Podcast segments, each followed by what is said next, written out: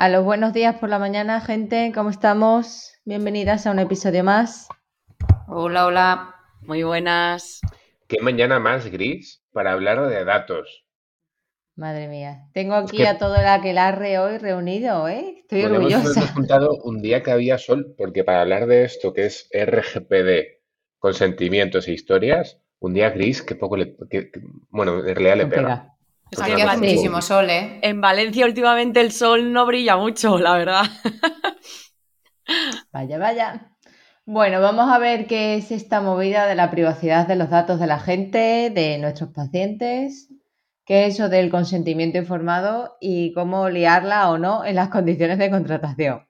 Vamos a hablar un poquito sobre qué es eso de un dato, qué es lo que está pasando con la regulación del reglamento de protección de datos, qué podemos hacer en nuestras consultas, qué hace eh, todo el equipo de Bilbidea, tanto en sus curros como con colaboradores y demás.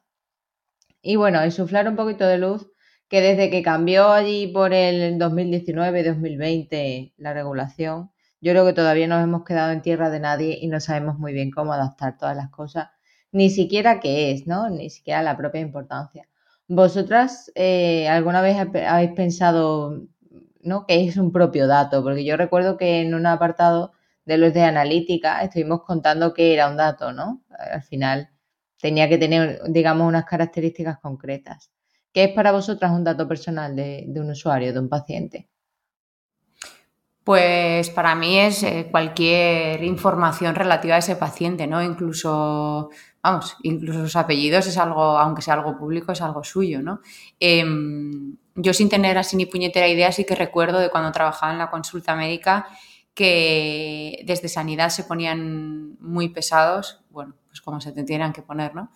Eh, para hacernos ver que, que no podía estar una ficha en papel de un paciente encima de la mesa mientras venía otro paciente, por ejemplo. Y solamente aparecían el nombre y los apellidos. Y es algo que a mí se me quedó muy grabado, eso de, bueno, nadie tiene por qué saber si tú vienes o dejas de venir. Y si tú vienes es porque, y lo sabe otra persona, es porque esa otra persona lo ha contado, no porque lo has contado tú.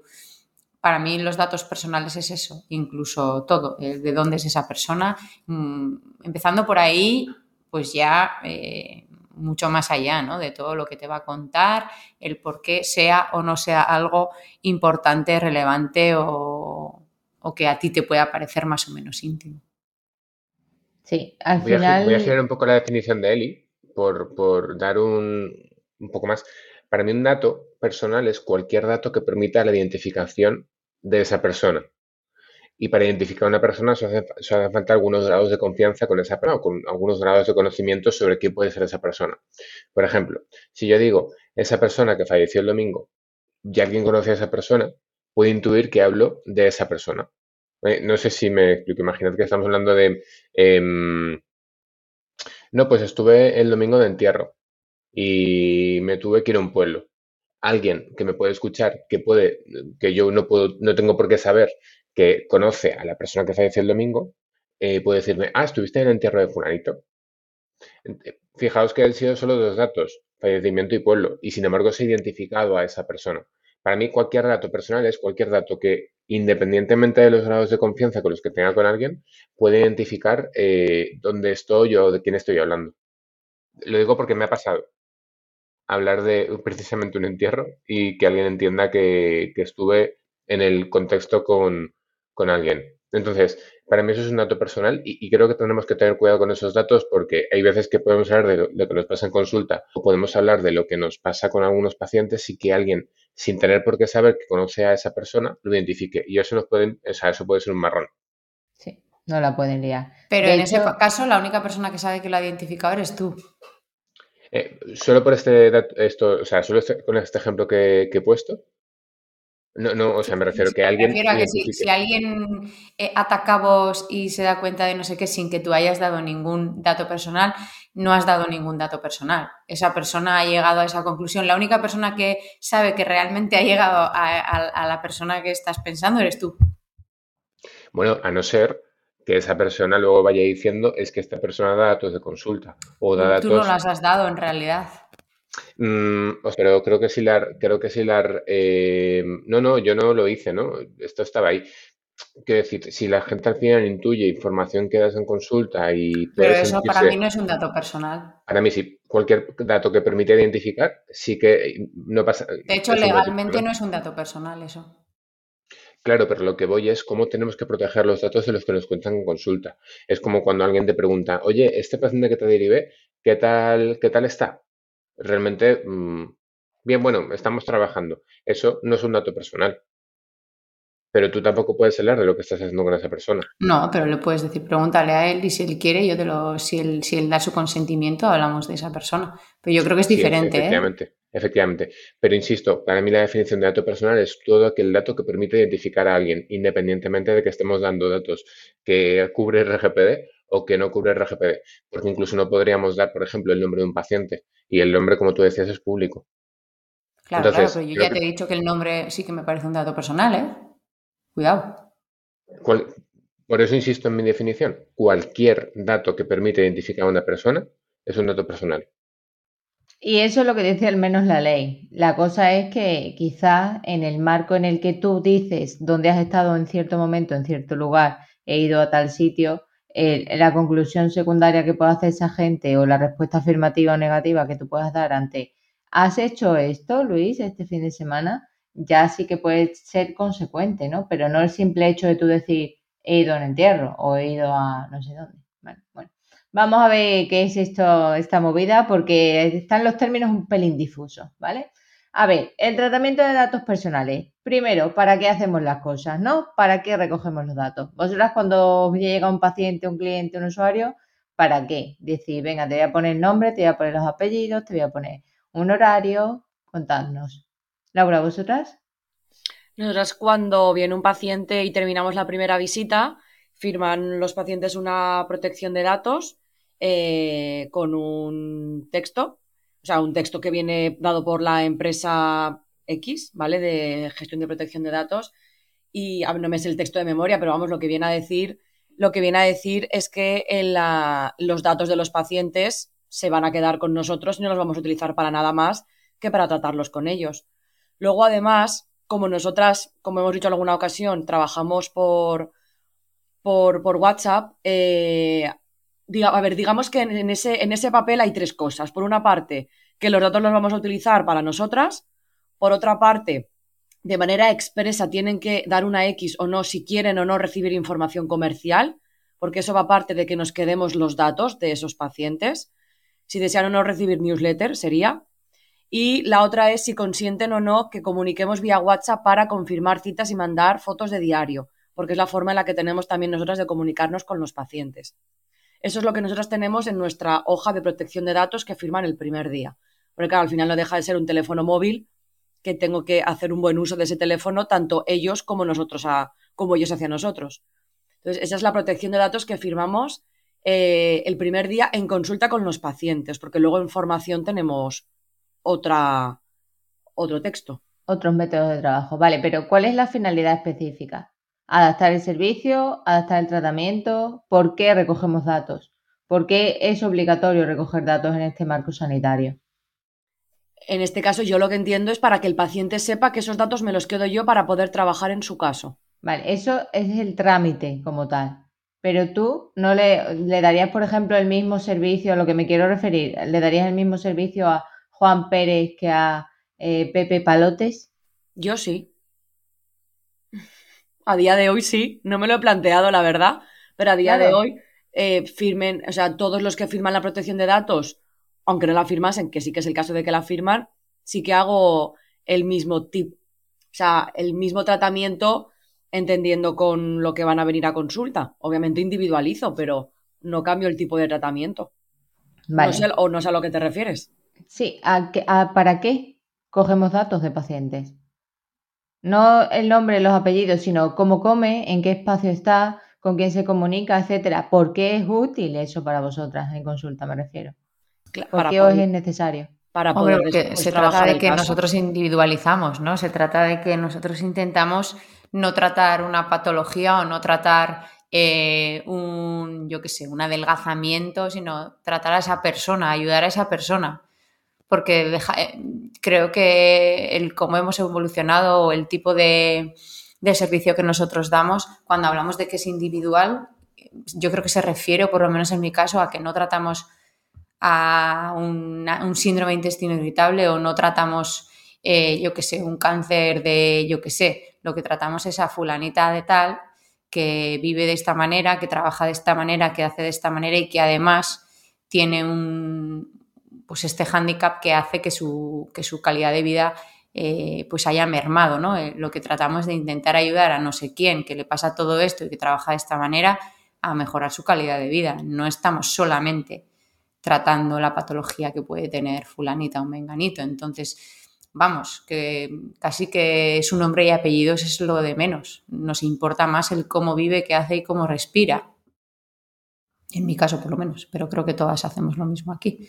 Sí, al final es un poco lo que he dicho al final. Todo esto lo utilizo para poder trabajar con el paciente de esa forma individualizada con sus datos propios, en realidad se recogen datos para definir el entorno biopsicosocial, que muchas veces hacemos referencia a, por ejemplo, ¿qué tal estás durmiendo? Para luego poder preguntar, ¿qué tal duermes?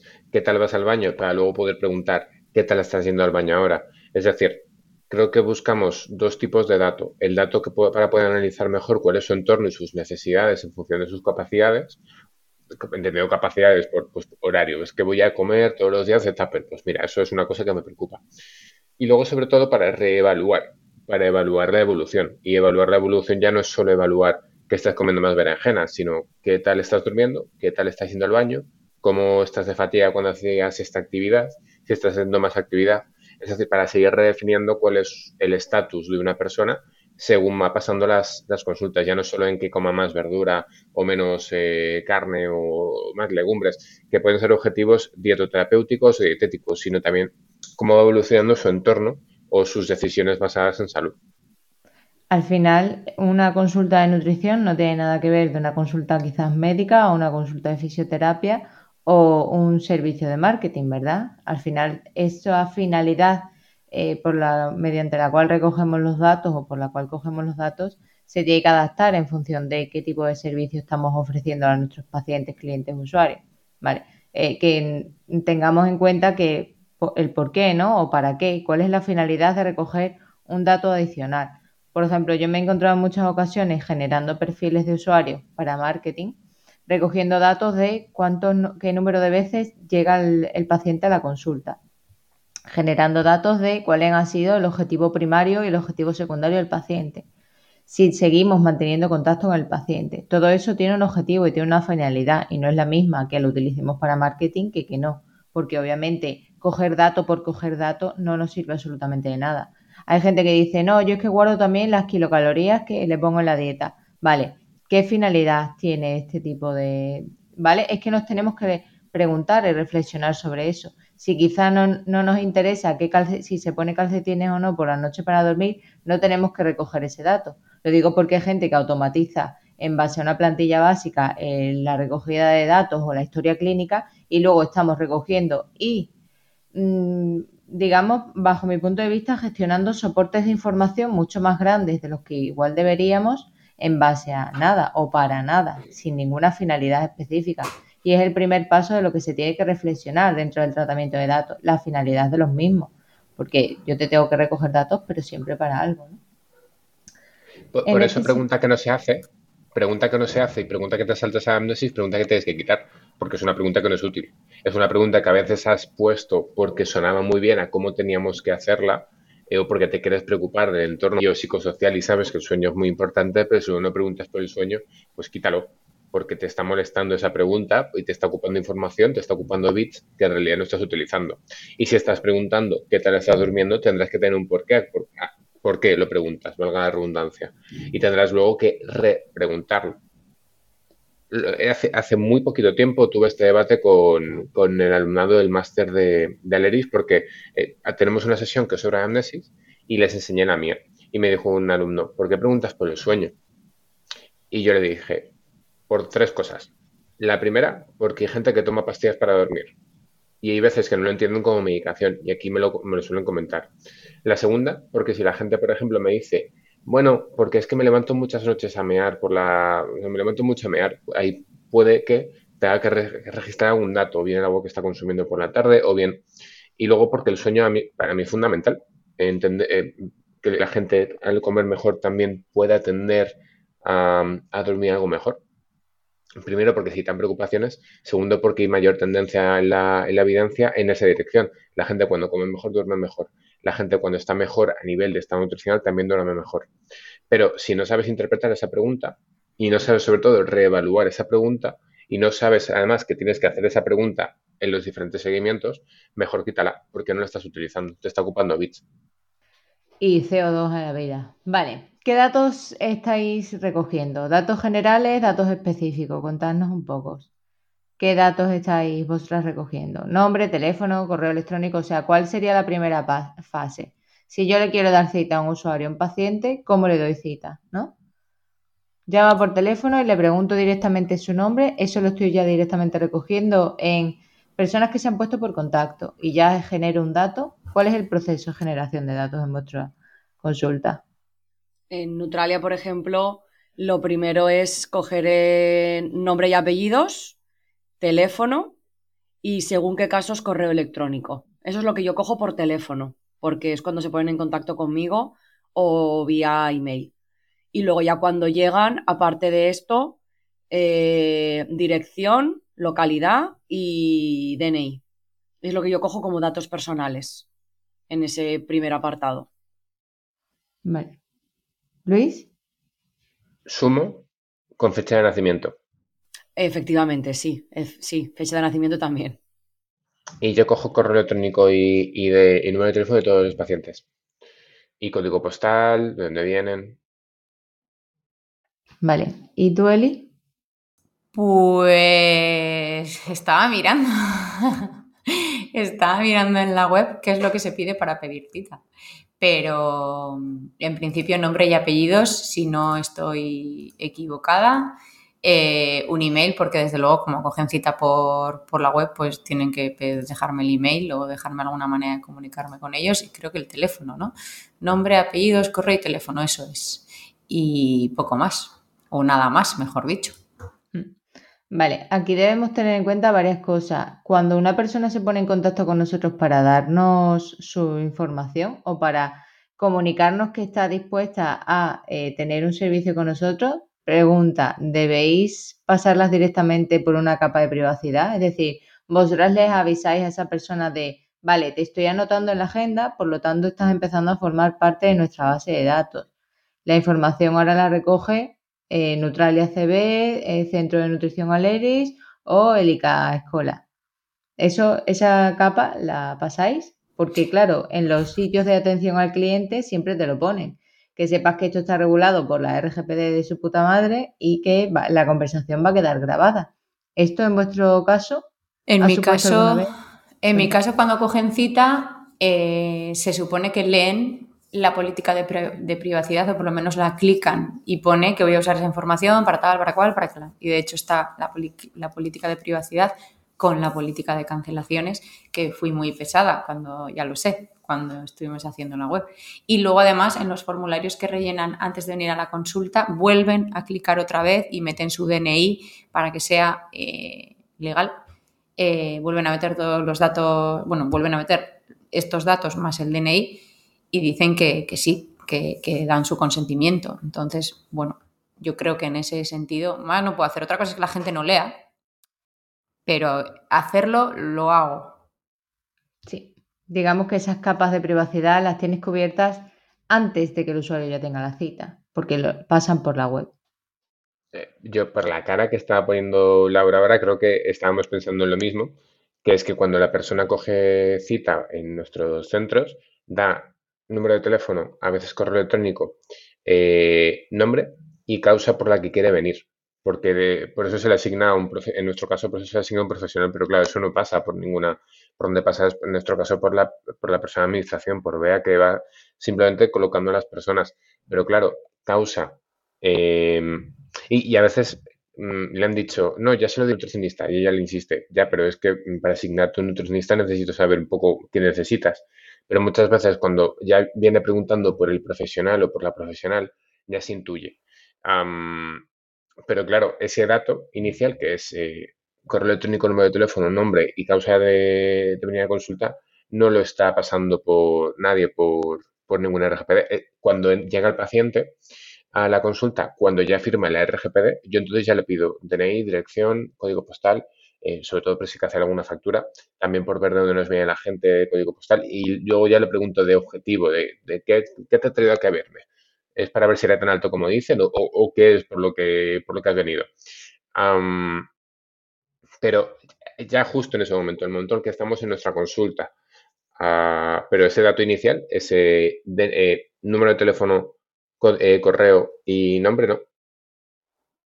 No, yo idem que Luis, vamos, en, es cierto que, claro, lo extrapolas a, a, las empresas grandes y dices, hombre, pues sí, tiene sentido que digan todo lo que va a pasar aquí se va a quedar en no sé dónde y si quiere poder usted acceder a la grabación, pero eh, nunca, es que ni además en las formaciones de emprendimiento, nunca se me ha ocurrido que cuando alguien me llame, me llame por teléfono a mi consulta privada, vaya a decir eso. No se me ha ocurrido nunca, la verdad. De hecho, me estoy dando cuenta que en el episodio de hoy, vamos, creo que tengo poco o nada de idea de tratamiento de datos ni de lo que hago a lo mejor. Es que muchas veces se, se confunde, ¿vale? El tratamiento de datos con el consentimiento informado que hay que hacerle al paciente y todas las cosas. Entonces son, elementos o cuestiones muy distintas. Yo sí que os, os recomiendo que aunque la ley en sí misma diga que vale que al final cuando un usuario, dentro de la ley del paciente, ¿vale? Del derecho a la información y demás, del paciente específicamente, se reconoce que cuando un usuario acude a una consulta, llama a una consulta, etcétera, es porque está dando su consentimiento así a grosso modo, ¿vale? De que se trate su dato. Pero es que esto eh, te puedes encontrar con cualquier tipo de problema en cualquier momento. Entonces, en la propia llamada, simplemente, aunque no se grabe, se le comunica al paciente, vale, pues acabo de darte de alta en nuestra plataforma de clientes o en nuestra plataforma de citas, que sepas que todo lo relativo a la RGPD o a la protección de sus datos va a estar recogida en la primera sesión, pero si tiene algún tipo de mm, necesidad de información puede dirigirse a neutralia.com barra datos o barra aviso legal, ¿vale? Y con esto te curas en salud porque estás informando, que es otro de los puntos importantes, que ese usuario debe estar informado de dónde se guardan sus datos, de qué información eh, se va a utilizar, etcétera, etcétera. Entonces, la primera capita, porque claro, incluso si me decís, el, el usuario apunta su objetivo o le anotamos el objetivo o por qué, estamos asociando un problema de salud a esa persona sin ningún tipo de capa legal de privacidad. Cuidado con lo que tocamos por ahí del usuario. Vale, pasamos a la siguiente fase. Tenemos nombre, teléfono, objetivos, etcétera, ¿vale? Datos específicos que ya sean más de chicha sanitaria, ¿no? ¿Qué, toqueteamos? Todo. Todo. Quiero saber hasta... Yo sí que me meto mucho en, muchas cosas. Eh, pues al final a mí me interesa qué es lo que te ha traído hasta mí, ¿no? O cómo, en qué crees que te puedo ayudar. Y, después también necesito saber pues mucho más para saber eh, en qué punto estás, pues tengo que echar la vista atrás. Y es algo que a veces me sorprende mucho, de gente que ha rebotado mucho, a veces me sorprende que me digan, joder, pues esto no lo había preguntado nunca nadie. Y para mí no sé, a mí me da muchas pistas, a mí me ayuda mucho el saber qué ha pasado en su infancia, si ha vivido siempre en donde vive ahora, si cuando estudiaba vivía en no sé dónde y se alimentaba fenomenal o fatal, si se ha ido de viaje alguna vez a China y se ha pillado un virus o una bacteria, no sé, a mí yo les pregunto muchas cosas relacionadas con su salud y luego también relacionadas con momentos clave en sus vidas pues si alguna vez han tenido un disgusto gordo, que tampoco voy a, entrar más allá si no me lo quieren contar, pero cosas que a priori pues pueden ser relevantes y no os pienso contar más que estoy preparando un curso sobre esto. Vaya, vaya, vaya. Aquí he venido a hablar de mi libro. ¿Vosotras, Luis y Laura? A mí me ha pasado un poco lo que decía Eli, de mm, gente que me dice, nunca me habían preguntado esto, o, o que como que interrumpe un poco la consulta, incluso en un momento de catarsis, y dice, ¿por qué me preguntas por esto? Por ejemplo, con el sueño. Porque lo del baño todo el mundo entiende, ¿no? Que, ¿por, qué, ¿Por estoy preguntando del baño? Pues porque al final lo que sale es importante para saber lo que ha entrado. pero Pero, por ejemplo, la, gente cuando le pregunto, ¿definirías tu trabajo como estresante? Eh, hay veces que me han interrumpido en plan, pero esto tiene algo que ver con la alimentación. Y entonces, pues ¿no? Sí, claro, al final, pues mi ojete, ¿no? Que vives tu trabajo con mucho estrés y luego cuando llegas a casa resulta que eh, te comes a Cristo por los pies. Pues ahí hay una cosa que tenemos que analizar. O igual por tu nivel de estrés luego vas picando más de lo que piensas. O incluso hay veces que, mm, que cuando me preguntan, no, pues, o sea, cuando me dicen, no, pues, el registro, y llego a casa por la tarde, a partir de las 6 de la tarde, y me lo como todo. Me lo como todo de, por ejemplo, ayer me comí cinco plátanos, dos fresas y siete manzanas. Entonces, dejo unos segundos de silencio y digo, ¿y luego qué tal? Me dice, no, pues luego muy hinchado. Y le dije, no, no, no, no, no, no. Luego, ¿qué tal tú? ¿Cómo te sientes con eso? No ya más allá de lo físico, sino cómo te encuentras después de haber comido esto. Entonces, como hay gente que me dice, ah, pues mal. ¿Esto a ti te ayuda? Y yo, claro, esto me ayuda. Eh, el cómo te sientes es relevante, porque ahí puedo entender o sobreentender algunas cosas. Y esto como que a la gente le sorprende que hagamos este tipo de preguntas de cómo te encuentras en lo que comes más allá de la sensación física. Y para mí es información muy útil. Igual que es información útil, ¿a qué hora sueles comer? Pues mira, idea es que como la una, es que como las tres, es que como las cuatro. Hostia, es que esto es relevante, porque ¿a qué, a qué hora te va a entrar hambre? A una hora en concreto. Pues la gente con esto es como que a veces no entiende por qué, por qué se pueden hacer estas preguntas. Eh, seguramente porque la gente no está educada en, eh, en, bueno, en educación para la salud, educación para la alimentación. Y aquí pues pongo el ejemplo, ¿no? Es que somos un poco perros de Pavlov. El experimento lo conoces, ¿no? Pues todo el mundo conoce los perros que salivan cuando suena la campanita o que siempre a las de la tarde, pues aquí un poco lo mismo. Es que si tú comes siempre a la una y media, te van a entrar hambre a esa hora. Entonces es simplemente porque si no, bueno, simplemente por normalizar cuando son tus ingestas. Bueno, yo algo similar que los compañeros, cierto es que eh, yo no ahondo tanto en la parte clínica y no me interesan tanto los datos porque mi perfil de paciente no es tan clínico en realidad. Entonces sí, yo pregunto por toda la parte clínica, pregunto por todo lo que están comentando eh, Eli y Luis, pero yo me centro más, que iremos después, a la parte más eh, social y, dietética, más que a la clínica por mi tipo de paciente. Si las tienen, sí que indago, pero no tanto, tanto porque estamos hablando de unas patologías muy básicas como es hipertensión, colesterol y diabetes tipo 2. Básicas entre comillas, ¿vale? No es, no es nada, no sé, para mí una patología digestiva mm, es mucho más eh, compleja que, una, que un colesterol, por ejemplo.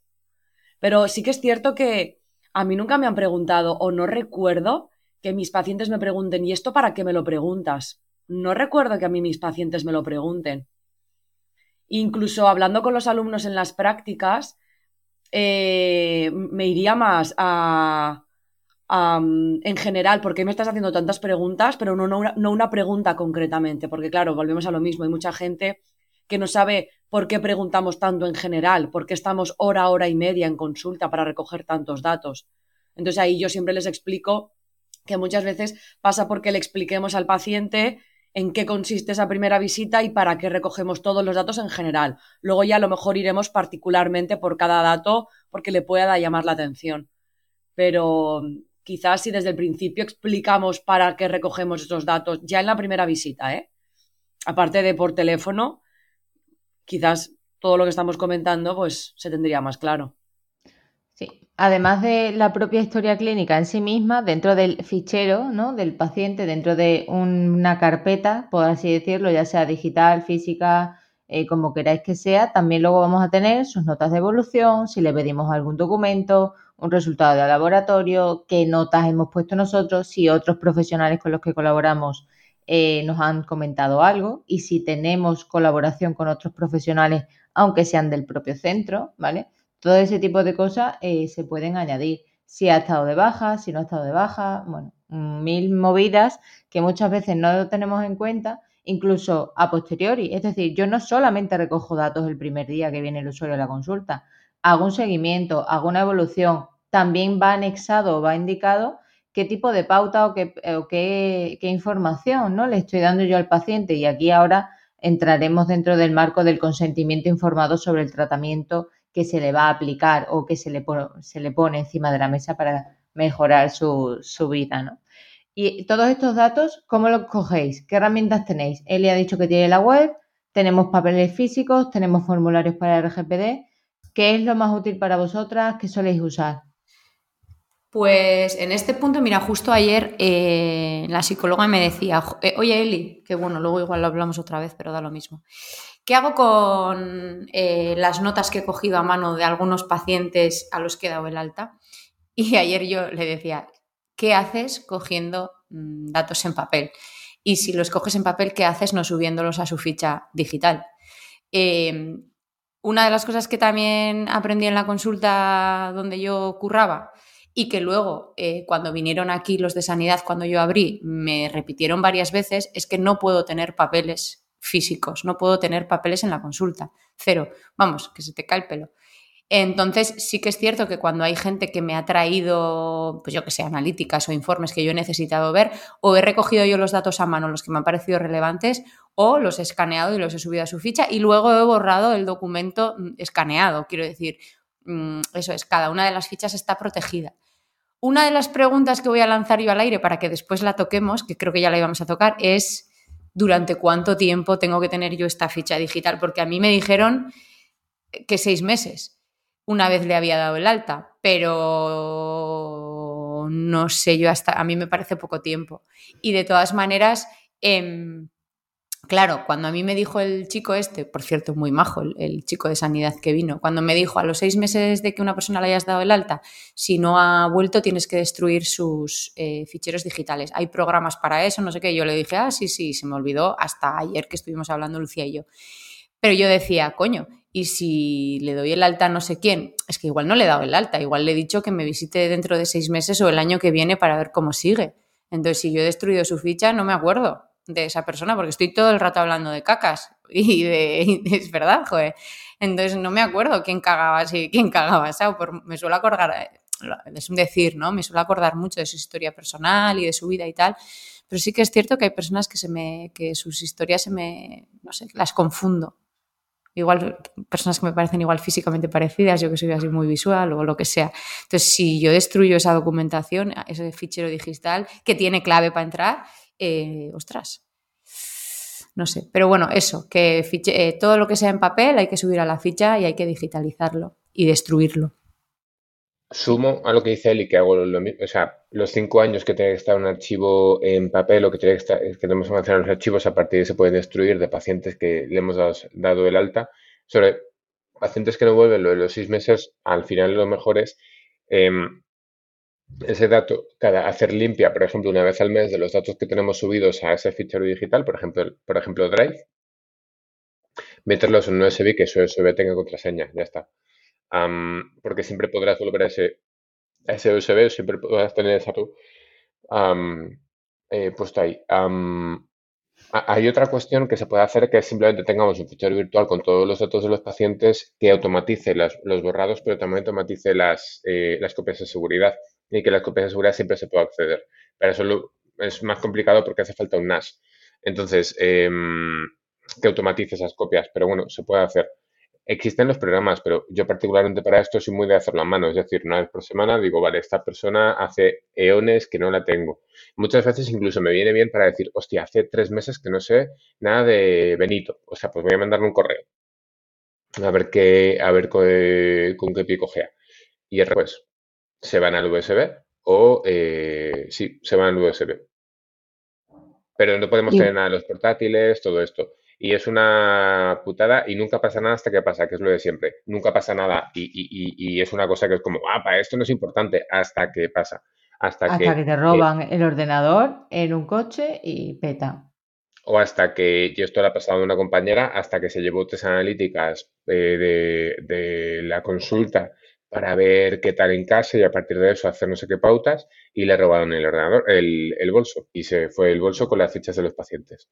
Entonces, mm, nunca pasa nada hasta que pasa. Eh, yo voy a decir en este apartado, necesita mejorar y no decir más, no vaya a ser a mí que me vengan a buscar a mi casa y paso palabra. Por eso yo creo que cada vez me gusta menos la consulta, porque hay que tener en cuenta estas cosas que la verdad eh, sí, te las cuentan, las tienes en cuenta, pero paso palabra. Ya está. Hay que ser responsable y saber que estamos al final tratando un dato sanitario que, que es atribuible y que puede sesgar eh, a la, vida de esa persona, ¿vale? Bien porque se lo encuentre, imagínate, su jefe, yo que sé, la vida es un pañuelo, ¿no? Se lo encuentra su jefe y dice, ah, pues mira, cáncer, y no me lo había dicho, ¿sabes? Pues Hombre, igual te despido. Yo he tenido pacientes que me han, o sea, que venían a donde mi por digestivo, eh, me viene a la cabeza una persona en concreto que había sido despedida de su primer trabajo cuando debutó en diabetes y era jefaza y ocultaba esta condición Mm, a su empresa y era un puto peligro porque era una persona que le tocaba viajar muchísimo y ostras, eh, la recuerdo como gollón de cariño, pero era una tía que tenía unos niveles de estrés súper altos debido a esto, a que no podía enterarse nadie de su condición de salud. Y como ella, hay bastantes más personas, ¿eh? por cierto, que eh, tengo yo aquí en consulta, bastantes personas que ocultan ese tipo de datos a su empresa. A mí me pasa también, ¿eh? Gente que, mm, gente que oculta sus datos, gente que, mm, que me dice, no me ha pasado siempre, ¿no? Pero gente que me ha especificado muy concretamente que por favor su nombre nunca aparezca en ningún sitio, que siempre tenga mucho cuidado con el nombre, que su familia no sabe, que su empresa no sabe, que incluso de, de pedirme, o sea, esto en concreto me pasó con una persona de pedirme siempre consulta a última hora aduciendo que era seguramente el momento en el que hubiera menos gente, que yo le dije, pues mira, justo a las 7 de la tarde es un momento con el que te vas a cruzar. Si no quieres cruzarte con nadie, complicado. Entonces, quedábamos a las 8 de la tarde porque era el momento en el que seguramente había menos gente, no quería, no quería, eh, o sea, quería evitar cualquier tipo de interacción con un potencial conocido o conocido. Al final, eh, esta información o este fichero, tened en cuenta que no puede estar en un drive gratuito, ¿vale? Porque el drive gratuito no está firmado o no tiene un contrato directamente contigo al no tener las cláusulas incluidas de la normativa europea, que es la que también pone una capa legal de privacidad relativa al, Real Decreto o al reglamento, o no sé, por ahí os he dejado los enlaces, ¿vale? Que me están apoyando todo esto y, entonces no puede, no puede ser simplemente un espacio que a mí Google me da gratuito y yo ahí subo los, dos datos, ¿vale? Y menos sanitario. Y tened en cuenta que cada vez que nosotros damos de alta un sitio, es decir, un fichero donde voy a guardar datos de pacientes, bien sean físicos, bien sean digitales, tengo que darlo de alta en la, en, la AEP, ¿vale? En, en, tu fichero de RGPD. Es decir, yo puedo ser Eli Gallego y tener datos en Drive y tengo que decirle a la administración, oye, yo soy Eri Gallego, trato esta finalidad, estos datos de estos, estas personas con estas finalidades y lo tengo todo archivado en este sitio. Que creo otro sitio, otro Google Drive, otro no sé dónde, lo comparto con no sé quién, eso también lo tengo que dar de alta. Tengo la obligatoriedad de informar a la, RG, a la EP, ¿vale? De que yo tengo otro fichero abierto, de que tengo un cajón en mi eh, consulta guardando esos datos. O sea, cada vez que hagamos un trámite adicional, ¿vale? Al paciente eh, hay eh, que darle siempre, ¿no? Hay que pedirle siempre el consentimiento de tratar sus datos. Pero, ¿qué pasa cuando no nos lo puede dar? ¿Dónde están los límites en cuando un paciente no nos puede dar su consentimiento? Porque, claro, este consentimiento sobre el tratamiento de datos y también sobre el, el tratamiento que se le va a aplicar al usuario, una dieta no sé qué, una operación, se basa siempre en el principio de autonomía y en el principio de que esa persona tenga capacidad de decisión, pero cuando no la tiene, ¿cómo actuáis? A mí no me ha pasado eso nunca. No, a mí tampoco. No he tenido ese tipo de pacientes. No, me ha pasado como mucho que la persona que rellene la RGPD sea un hijo, hija, eh, familiar, pero siempre con la persona adelante. Por ejemplo, estoy pensando en una señora que, que, me, que no podía escribir y que lo hizo su hija, pero vamos, con, con ella adelante me refiero. A mí también, de ese, sí. Voy aquí a hacer especial atención y que, reflexionéis cada una si la gente si tiene eh, peques en consulta online y cómo se hacen ese tipo de consultas y que quién firma la RGPD y quién está delante en esas consultas. Porque hay gente que se la está jugando hoy en día la profesión ¿eh? y que han venido conmigo a hacerse no sé qué movida a la web y se les han puesto de corbata. Porque tú no puedes hacer porque sí, una videollamada, una consulta con un menor, sin, el, sin estar en la, en la presencia de su tutor legal y sin que ese tutor legal haya firmado la RGPD, ¿vale? Así que mucho cuidadito con esto porque nos podemos buscar las cosquillas entre todas. Hombre, de hecho yo creo que en, que en consulta, eh, incluso cuando son temas más, no los trato yo, pero bueno, eh, la psicóloga y Yone que tratan temas igual un poco más jodidos, relacionados pues con la salud mental o con trastornos de la conducta alimentaria, cuando son personas que están muy en riesgo y son menores, los padres siempre tienen que dar ese consentimiento, pese que fijaos que muchas veces los padres están desesperadísimos porque no entienden qué es lo que está ocurriendo o, en negación todavía, pero, pero, tienen que dar ese consentimiento ellos. Si no, no hay manera de hacerle el tratamiento a esa menor o a ese menor. ¿Y el adulto en vuestro caso estaría adelante? Porque, por ejemplo, quiero decir, en mi caso, aparte de que firman la protección de datos los padres también, aparte de los niños, hay veces que en algunas ocasiones el menor entra en la consulta sin el adulto, pero con previo consentimiento del adulto. Claro, si el adulto consiente y, creéis que eh, para hacer una alianza terapéutica mejor, pues de vez en cuando es recomendable la entrada solo del menor, pero se habla siempre con el tutor responsable, ¿no? Por lo menos eso es como lo hacemos aquí. A mí me pasó prácticamente cuando estaba empezando que quien traía al chaval practicaba deporte, quien traía al chaval era el entrenador. Entonces la madre firmó una, los padres estaban separados. Entonces, la madre me firmó una autorización para consentir que el entrenador viniera con el chaval. Y cuando, y claro, todo esto también para evitar líos entre los padres, porque cuando el chaval estaba con el padre, el chaval no venía a consulta. Entonces es como, vale, todo por escrito, que a mí la madre me consienta quién viene con el chaval y quién entra, porque después no quiero problemas. De hecho, cuando estuve trabajando en una escuela de verano, esto pasaba. La madre quería que el niño fuera y el padre no, y claro, pues venían después las movidas. A mí eso con los chavales también del grupo de Monis. A mí en consulta lo así lo más tal es, eh, y aquí reconozco que yo, bueno, una cosa, lo cuento, siempre que tengo un menor, que ha sido poquitas veces, siempre que tengo un menor, siempre con, los padres. y si quiero hablar solo con un menor en algún momento, le digo a los padres educadamente que se ponen a la espera. Y luego, y luego hago lo contrario, es decir, me quedo con los padres un minutillo hablando mientras la menor o el menor está, está en sala de espera. Y siempre que tengo que medir de alguna forma un menor, ya sea cintura, cadera, brazo, fuerza, lo que sea, siempre con un progenitor al menos delante. Siempre. Y yo ahí siempre os aseguro que mi nivel de estrés cuando tengo que medir corporalmente un menor aumenta por dos millones. Porque claro, em, yo recuerdo cuando hice el ISAC, a los profesores del ISAC diciendo siempre que medies un menor, con un profesor delante por lo que os puedan decir. Y yo no entendía hasta que me contaron historias de, claro, que el menor luego dice, me ha medido el culo. Y claro, líos que flipas. Entonces, siempre con una persona en consulta, siempre. Siempre con, con un progenitor. Y yo ahí, o sea, vivo esa situación acojonado. Y las marcas rojas que al niño se le queda, que luego no sabemos lo que se le ha hecho a ese niño. Claro, nosotros no cogemos medidas a menores. Bueno, no cogemos medidas en general. En general. Vale, pues ya hemos recogido todos nuestros datos. Ahora le proponemos un abordaje dietético al paciente, le proponemos unos suplementos, una medicación, lo que sea.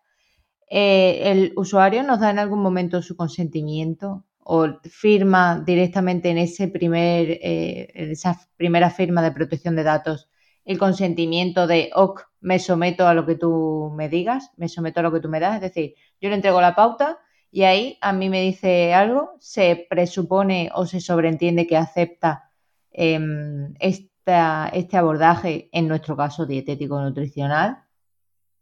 ¿Es necesario? Sí. Firmado. ¿En qué sentido? Es que yo no te entiendo. Ceder, o sea, el usuario tiene que dar su consentimiento, es decir, si bien se lo, ponemos en la primera capa legal, que sería el, tratamiento de datos, es decir, le ponemos una cláusula específica en el que le decimos eh, el tratamiento que se dé en el marco de nuestras sesiones será consensuado con el paciente y en cualquier momento tendrás eh, la capacidad de revocar la decisión y, sin ningún tipo de coacción ni absolutamente nada. Es decir, imaginaos porque en este caso igual os parece un término muy inútil, ¿no? Oye, pues yo le voy a poner una dieta, ¿qué más da, no? No le va a cambiar tanto su vida. Pero vamos a extrapolarlo a otras profesiones sanitarias. Un cirujano, eh, una, un abrirte la boca y sacarte una muela, todo esto llevan consentimientos informados y seguro que alguna vez habéis firmado algo. Yo incluso en terapia psicológica y en psiquiátrica eh, también lo he tenido que firmar. ¿Por qué, no, no estamos prestando un poco de atención nosotras no a esta parte del consentimiento informado? Cuando damos el, la pauta, ¿por qué no le decimos al paciente o le ponemos una cláusula específica de eh, mm, presuponemos que ya estás informado con toda esta información, con toda esta capa de qué tratamiento se te va a aplicar y se sobreentiende que si tú comienzas a este tratamiento, eh, das tu visto bueno a comenzar con, nuestra, nuestro abordaje, ¿vale? Es decir, nosotros le estamos haciendo al usuario una intervención, bien sea dietética, bien sea en su estilo de vida, bien sean simplemente con recomendaciones. El usuario tiene que darnos su consentimiento, bien sea eh, físico, normalmente físico o verbal, o que venga presupuesto, no presuponido, eh, dentro de la pauta, ¿vale? Es decir, tiene que haber una redacción específica de que eh, ese usuario va a ser tratado a nivel dietético. No sé si me explico. Que muchas veces decimos, pues toma la pauta. Vale, pero ¿y si yo me cojo esa pauta y me la paso por el culo? Es decir, revoco la decisión que tengo de ser tratada en, en marco contextual dietético. Eh, pero en este caso igual eh, la importancia, no me había dado cuenta yo de esto, pero en este caso igual yo lo veo, más la importancia que tiene el que eh, el cómo puede afectarle esa pauta a largo plazo, pues a nivel, yo que sé, frustración o X, más que a nivel, lo dejo y ya está, ¿no? Porque al final no puede, quiero decir, no es un perjuicio para esa persona el abandonar o no va a estar peor mm, que como estaba al principio por haber abandonado, sin embargo, pues dependiendo de qué tipo de estrategia eh, le hayamos puesto, pues en el caso de que te pases por el forro lo de individualizar y no sepas, eh, pues mira, yo que lo veo todos los días, en el caso de que le pongas una dieta FoodMap a una persona que tiene un TCA, por ejemplo, pues igual le estás haciendo un mayor, un daño igual no, le estás haciendo un daño mucho mayor que el intestinal que puede tener. Ahora está como muy, ya aprovecho para hacer ahí, para meter mi cuñita, ahora está como muy de moda ponerle una pauta baja en FoodMap a todo pichichi. A cualquiera, cuando no las necesitan no las necesitan. Primero prueba otras cosas y utiliza esa como en último lugar, porque a largo plazo puede ser bastante dañina. Y no solo eso, o sea, a mí hay compañeras que me han escrito para decirme, no sé quién está tomando no sé qué medicación y le voy a poner una pauta eh, baja en FoodMap. Se la quito, ¿verdad? Pero tú quién coño eres para quitarle medicación a nadie, sea o no alta en FoodMap. Bueno, a lo que voy. En ese sentido sí que veo...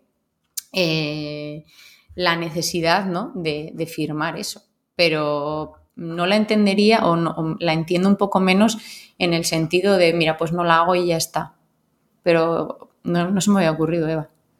Yo nunca lo había pensado, pero sí que es verdad que, que echando un poco la vista atrás, cuando he hecho alguna, o sea, cuando fui a psico, cuando estuve eh, cuando en fisio, sí que alguna vez me han comentado, oye, ¿te importa? vamos, como ese consentimiento, pero no, no firmado, sino oye, explícitamente el decir lo que se va a hacer, informar de cómo se va a hacer, eh, que es un procedimiento que yo muchas veces no hago. ¿no? Mira, te explico las pautas que te he preparado. Como al final se intuye que la persona viene por eso, se asume que la persona consiente, pero claro, asumir en el la cuestión es de RGPD siempre es un error. Siempre es mejor que esté todo firmado para curarnos en salud. Y a, mí se me está ocurriendo que quizá nuestros consentimientos, o sea, nuestras, eh, nuestra RGPD tendría que ser per se RGPD y consentimiento informado. O esto igual no se puede. Mm. Sí, sí, sí, sí, se puede. Sí que se mm. puede. ¿eh? Sí se puede. Tú puedes, tú puedes añadir en la firma que él que simplemente vas a quedar informado en el momento en el que se te dé una pauta, un abordaje, un tratamiento, eh, de toda la información que necesitas para tener en cuenta tu decisión y que se presupone que tú, como estás viniendo a una consulta de nutrición o una consulta de dietética, de medicina, de lo que sea, eh, te vamos a aplicar un tratamiento en este marco contextual, en tu marco contextual dietético, en tu marco contextual de tu boca o de la operación de sacarte un trozo del colon que mm, te vayamos a hacer, ¿vale? Pero no está de más, ¿vale? No está de más, porque nos, o sea, nos quitamos líos de que nos puedan venir de por medio, ¿vale? Y sí, se puede añadir una cláusula en el que simplemente se diga, pues tú quedas informado y en cada consulta vas a ser informado de qué, de qué aplicación tiene tu tratamiento y, y, ya está, ¿vale? Y puedes revocar, sobre todo, darle al usuario el derecho que tiene de revocar su decisión. Vas a poder revocar en cualquier momento si no quieres, ¿vale? Ahora la pregunta es, ¿hay un punto de no retorno con alguno de vuestros pacientes? Es decir, yo le voy a joder, oh, no, yo voy a aplicarle un tratamiento a un paciente que sea irrevocable. Porque esto, eh, si yo te saco una muela, podemos tenerlo muy claro, pero en un abordaje dietético hay veces que no se tiene tan claro. Y creo que no se sabe concretamente la dimensión dietético a la que podemos estar llegando, que estamos cambiando su estilo de vida, que estamos cambiando sus relaciones sociales, que estamos cambiando cómo se relaciona con la, propia comida y creo que no se tiene en cuenta todo este marco. Yo pienso lo mismo, pero mira, no se me había ocurrido eh, de mi persona, pero no sabes la cantidad de veces que he pensado, pero qué barbaridad, pero qué barbaridad, pero qué barbaridad. Y sobre todo igual en el campo de, de Luis. A mí me han venido pacientes oncológicos que no venían por su cáncer, que venían pues igual por temas digestivos que, o que han tenido cáncer anteriormente o que durante el tratamiento conmigo les han descubierto pues, que tenían algún tumor o lo que sea. Y ese momento que tienen, bueno, Luis sabe mucho más que yo de esto, pero por lo menos lo que yo he visto, ese momento que tienen de acojono y de agarrarse a un clavo ardiendo, como tendríamos todos en esa situación, hay gente, hay profesionales muy hijos de puta que se aprovechan mucho de la gente y que no advierten de un millón de historias y que están jugando literalmente con la vida de esa persona. Hay buitres, literalmente. Buitres que son, em, que vamos, a, mí me han contado a veces cosas tipo, pues entonces el profesional me dijo que me hicieron una hidroterapia de colon, me costó 157 euros y ahí que fui. Claro, ¿qué pasa? Que una hidroterapia de colon luego te deja el colon mm, dos puntos mal. Entonces, claro, hay gente que después tiene un montón de problemas asociados a esa hidroterapia. obviamente pero lo de menos, ¿no? Quiero decir, una hidroterapia puede ser hasta, bueno, buena no, pero me refiero que lo de menos, pero es que hay bar... Sí, sí, bueno, pero estaba pensando en un caso en un caso en concreto, ¿no? Pero que le dejó el colon pues hecho un Cristo, entonces, claro, el problema luego que tenía era en colon, o sea, superó lo suyo, pero, ¿sabes? Si no tiene nada que ver y, y se aducían razones de limpieza, es que si te limpias el colon, pues que como está todo lo sucio, pues para afuera, ¿no? Y es como, no, no, si el colon ya hace su función, no hace falta. Pero sí, bueno, eh, gente incluso que tiene toxicidades hepáticas a raíz de, mm, de, tomar cosas, ¿no?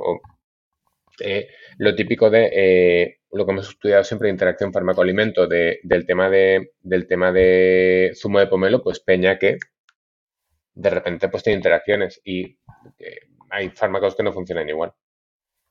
Claro, que al final creo que no estamos teniendo en cuenta simplemente decirle al usuario, oye, mira, que te voy a poner un fármaco que te la va a liar en el intestino y la bomba de protones de no sé cuánto, ¿vale? Pues mm, simplemente que le informéis a la peña. Un día podríamos poner nuestras anamnesis y compararlas y ver por qué Eli pregunta una cosa, ver por qué Laura pregunta otra cosa. Pues, bueno, puede ser una buena segunda parte de, esto, más aterrizado el tema de comparar eh, anamnesis. A mí me surge la duda y porque yo para estas cosas eh, siempre suelo acudir a quien sabe. Esa frase que has comentado de añadir a, esa RGPD para tenerlo todo en el mismo documento, ¿esa frase me la invento yo o la tienen ellos? No, te la dan. De hecho, el consentimiento informado es uno de los archivos que debe estar en el fichero dentro de la carpeta del paciente, cliente, usuario que nosotros tenemos metidos dentro del fichero de nuestra RGPD y nuestra protección de datos. Es decir, tú me das la firma de tu protección de datos, yo la archivo, tengo archivada tu historia clínica, tengo archivada la, pauta dietética que te estoy dando, tengo archivado tus analíticas, tengo archivado tu historial clínico, tengo archivado tu historial psicológico porque me lo ha pasado eh, la profesional con la que yo he firmado un acuerdo de confidencialidad para tratar tus datos. Y eso lo he elevado a la, RGPD porque la RGPD tiene que estar eh, informada de quién tiene también acceso a esos datos de tus pacientes. Sí, las firmas de contratos a terceros. Y de forma adicional, ese fichero de consentimiento informado, si, eh, si lo estamos dando, si no lo estamos dando, también tiene que estar adjunto dentro de la carpeta del usuario del paciente. Y yo, eh, aquí al final, quien manda es vuestro gestor, vuestra persona que os lo gestione, ¿no? Que yo simplemente intento informarme de estas cosas para cuando la gente me lo pregunta al hacerse una web, porque también hay muchas capas de privacidad y legalidad dentro de la página web, porque nosotros siempre recogemos datos, recogemos tantos datos que sea hasta dónde está ubicado el usuario, sin que el usuario me lo diga eh, gracias a la analítica web. Entonces tengo muchos problemas de, legalidad, o sea, no problemas los tengo yo, sino que le puedo meter a la persona en un problema con respecto a la legalidad de los datos de los usuarios. Mm. Entonces, que os asesoren correctamente, pero no está de más que todo esto esté firmado, sobre todo también para ganar peso y calidad, porque yo tengo que ir al cirujano, firmarle un consentimiento informado del tratamiento que se me va a aplicar y porque yo voy al Nutri y no tengo que firmar nada, porque esto nada, es como si te pusiesen una dieta en la farmacia y ya está. No, vamos a tomar un poquito de seriedad dentro de nuestro marco. Y ojo, aquí apelo también a colegios. Siempre que haya una, un PDF, un documento de más, eh, que ese nombre tuyo vaya asociado a tu número de colegiado, porque bueno, supongo que también es importante, ¿no?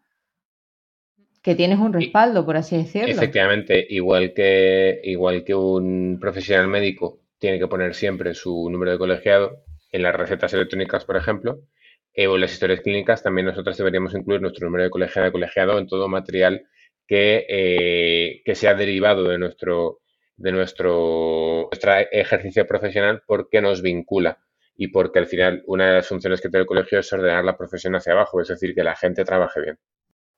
Sí. Vale, y nos quedaría comentar toda la parte de condiciones de contratación, pero como creo que vamos a hacer otro episodio, arrancamos el próximo episodio sobre las, con las condiciones de contratación del servicio y repasamos vuestras anamnesis y de cancelación y de, odio y vete. Gente, condiciones de cancelación de, ¿y si el paciente no viene? Pues, eh, ¿qué hacemos? Pues eh, aquí a pagar. Sí. Y sobre todo, en mi caso, ponerme muchos deberes. Hacía tiempo que no me ponía tantos deberes. Bien, bien. Me alegro que sirva de Bueno, gente guapa, eh, hablamos por, el grupo de Telegram, ¿vale? Contadnos cómo lo hacéis vosotras y no pasa nada, si la liamos, la liamos. Es decir, eh, nadie nace sabiendo y si no tienes ahí Bilbidea que te da estos super tips para la vida real de, tu consulta dietética o de lo que te, trates específicamente, pues chiqui. Pues sí, Bilbidea te lleva el bocata con la lima a la cárcel, como me iban a llevar a mí cuando me cargué el estatuto, no pasa nada. El estatuto. ese estatuto está obsoleto en algunos casos. Obsoleto o que hago así con el estatuto y me lo paso por ahí, por el coño me paso yo el estatuto. Pues pero lo digo en serio. Pues, madre mía, Eli. Madre mía, Eli. Con pasarse el estatuto y la RGPD por otros sitios. Bueno, gente, nos vemos en la próxima. Gracias por estar aquí.